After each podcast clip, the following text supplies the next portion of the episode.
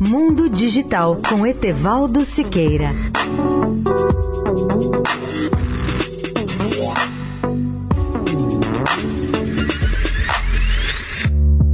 Olá, amigos da Eldorado. Segundo a pesquisa anual do IBGE sobre a situação da internet no Brasil, 74,9% dos lares brasileiros dispunham de acesso à internet no final de 2017. Isso significava uma expansão de 5,6% em relação ao ano anterior, 2016. É curioso que 97% dos usuários da internet acessavam a rede por meio do telefone celular. E o crescimento da utilização da internet nos domicílios da área rural foi mais acentuado do que na área urbana, contribuindo para atenuar o grande desequilíbrio que havia entre os resultados dessas duas áreas. Nas áreas urbanas, 80,1% dos usuários utilizavam a web do país. Já nas áreas rurais, apenas 41%. O mais surpreendente é que dos 17,7 milhões de domicílios do país que não dispunham da internet em 2017, os motivos alegados para não usar a rede eram os seguintes: primeiro, falta de interesse, 34,9% estavam nessa situação. A segunda razão era o serviço de acesso à internet é muito caro, 28,7% dos entrevistados disseram que era a razão. Em terceiro lugar, que nenhum morador sabia usar a internet, ou seja, 22% não tinham a menor ideia de como fazer e por isso não entravam na internet. Esses dados mostram o atraso sociocultural de grande parte da nossa sociedade, embora o quadro esteja mudando significativamente nos últimos anos. Outro dado interessante é o da evolução da banda larga no Brasil. Assim, no período de 2016 a 2017, houve um pequeno avanço no percentual de usuários de banda larga de 3G ou 4G, que passou de 77,3% para 78,5%, um pouco menos de 1%.